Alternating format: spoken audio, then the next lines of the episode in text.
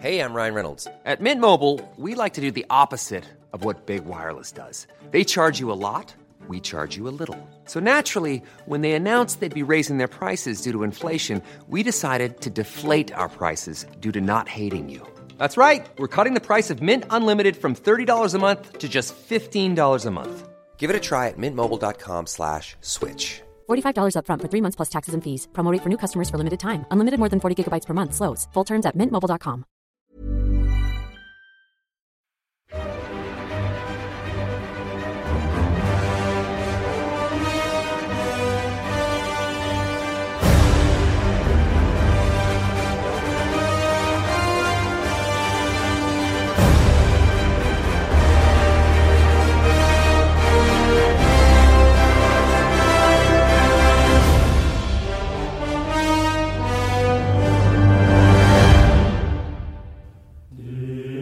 Juan 1.1 En el principio existía el verbo, y el verbo estaba con Dios, y el verbo era Dios. Sadia 3.19 Tras el verbo llegó Twitter a poner en duda el verbo y a todo Dios y a todo, todo. Escuchas. Escuchas un podcast de Dixo. Escuchas. Filmonauta. Filmonauta. Con Dani Sadia. Por Dixo. Dixo. La productora de podcast más importante en habla hispana.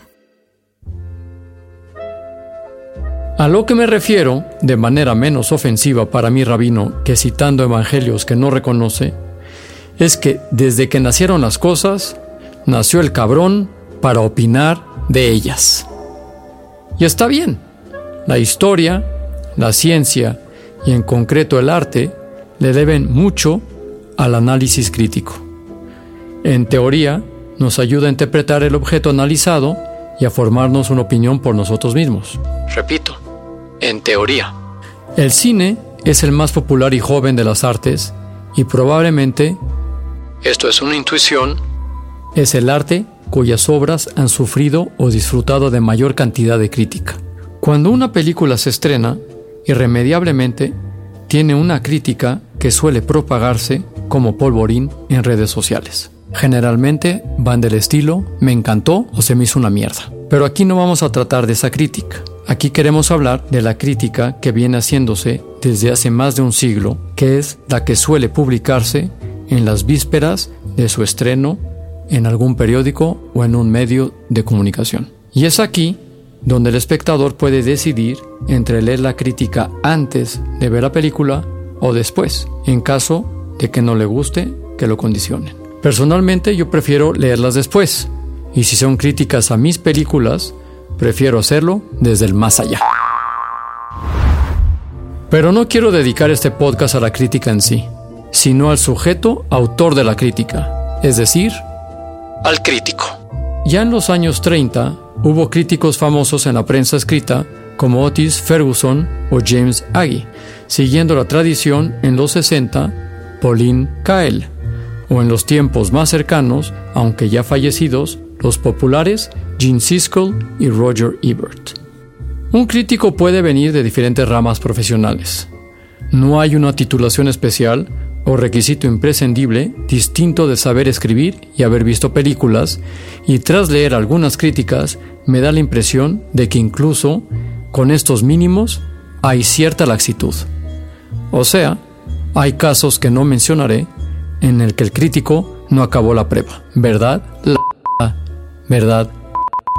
Si buscáramos un consenso amplio sobre qué mueve a los críticos, diríamos que es el amor al cine. Pero Dani, si aman el cine, ¿por qué no hacen cine? Pues ha sucedido durante la historia del siglo pasado. André Bazin, Jean-Luc Godard, François Truffaut o el mismísimo Sergei Eisenstein, que fueron notables directores de cine con un gran historial de crítica cinematográfica a sus espaldas. Sin embargo, y aparte de ellos, son pocos los casos de éxito de ese trasvase de la crítica al cine. No pocos críticos han sido first time directors, de los que ya hemos hablado aquí en un podcast pasado, con resultados de mediocres a malos, con los que han podido sufrir en sus propias carnes las afiladas plumas de sus compañeros de profesión. La razón es que lamentablemente, y aunque muchos se esfuercen en hacernos creer lo contrario, saber de cine, haber visto mucho cine, tener talento para criticar películas y tenerlo para dirigirlas no son la misma cosa. Atienden, digámoslo así, a distintas partes del cerebro y del alma. Como decía precisamente el crítico culinario en Ratatouille, Anton Igo, Not everyone can become a great artist. But a great artist can come from anywhere. No cualquiera puede convertirse en un gran artista, pero un gran artista puede venir de cualquier parte. Filmonauta. Y ya que hablamos de intrusismo profesional, críticos venidos a cineastas, voy a ejercer brevemente de crítico de estos críticos. Como decía antes, me gusta leer la crítica después de ver la película. Es un ejercicio que recomiendo a todos, pues si la crítica es buena y coincide con tu opinión, se produce una comunión entre los espectadores, críticos y no críticos, y el director de la película que proporciona placer a todos. Estamos todos en la misma onda. El lenguaje cinematográfico ha funcionado para comunicar y personas de distinta clase, gustos y condición han llegado al mismo lugar desde distintos caminos. Pocas cosas hay más hermosas que eso. Si la crítica es mala y coincide con la tuya, también hay algo positivo. Se confirma mi teoría de que hay una especie de sabiduría global en las que las personas, en grupo, distinguen el oro del estiércol. O sea, de la merda. Vean si no las puntuaciones de la IMDB, que aunque se puede estar en contra en momentos puntuales, en general puntúa certeramente en boca de un gusto global sin rostro. Podríamos hablar también de las votaciones en Rotten Tomatoes y otros sitios de cine afines. Ahora, si la crítica no coincide con la tuya, no pasa nada. Ya lo decía Clint Eastwood. Las opiniones son como los culos, todo el mundo tiene uno.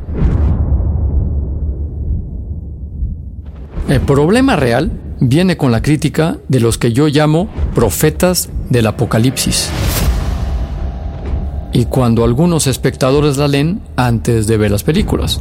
Son críticas que por su virulencia condicionan al espectador y sesgan su mirada si es que se atreve a comprar un boleto.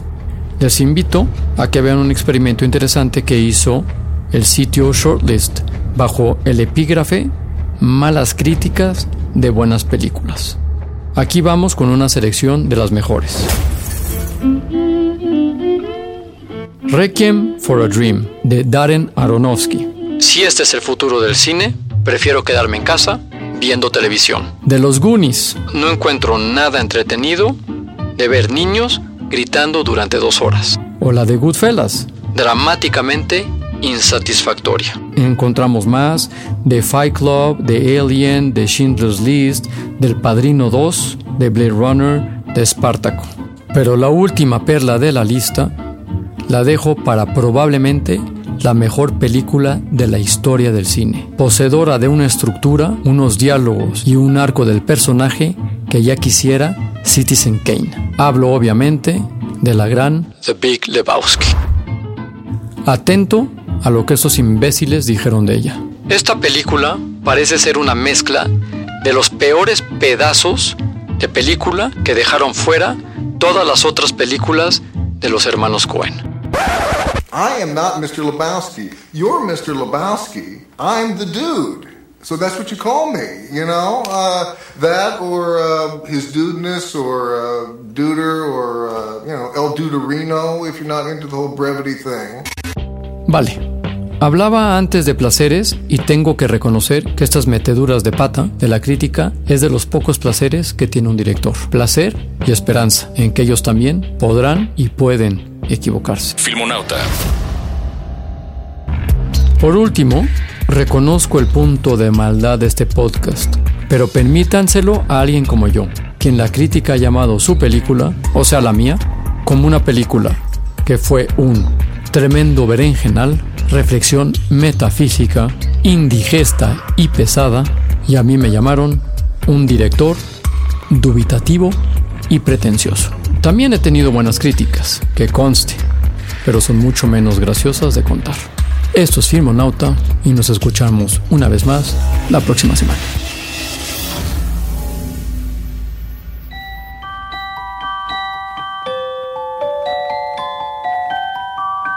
Ma petite est comme l'eau, elle est comme l'eau vive, elle court comme un ruisseau que des enfants poursuivent.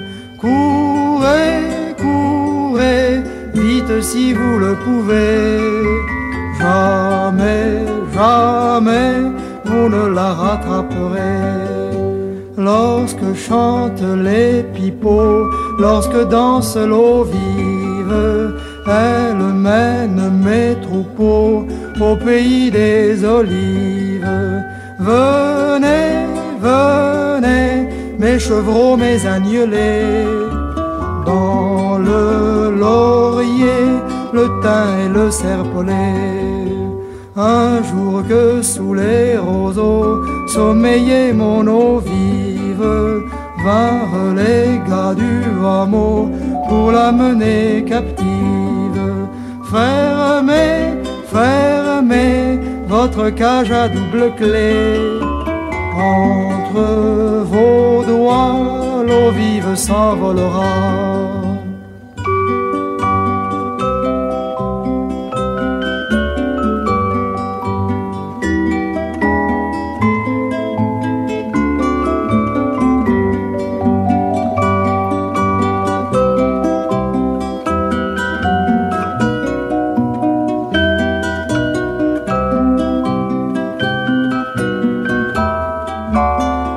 Comme les petits bateaux emportés par l'eau vive. Dans ses yeux, les jouvenceaux voguent à la dérive.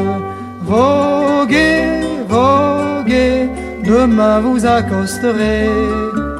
L'eau vive n'est pas encore à marier. Pourtant un matin nouveau, à l'aube mon eau vive viendra battre son trousseau au caillou de la rive.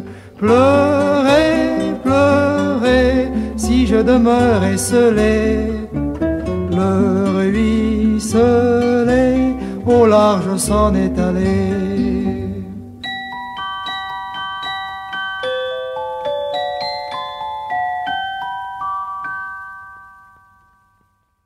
Escuchaste Filmonauta, Filmonauta con Dani Sadia. Un podcast más de Dixo. Planning for your next trip? Elevate your travel style with Quince. Quince has all the jet-setting essentials you'll want for your next getaway, like European linen, premium luggage options, buttery soft Italian leather bags, and so much more. And it's all priced at 50 to 80% less than similar brands. Plus, Quince only works with factories that use safe and ethical manufacturing practices. Pack your bags with high-quality essentials you'll be wearing for vacations to come with Quince. Go to quince.com slash trip for free shipping and 365-day returns.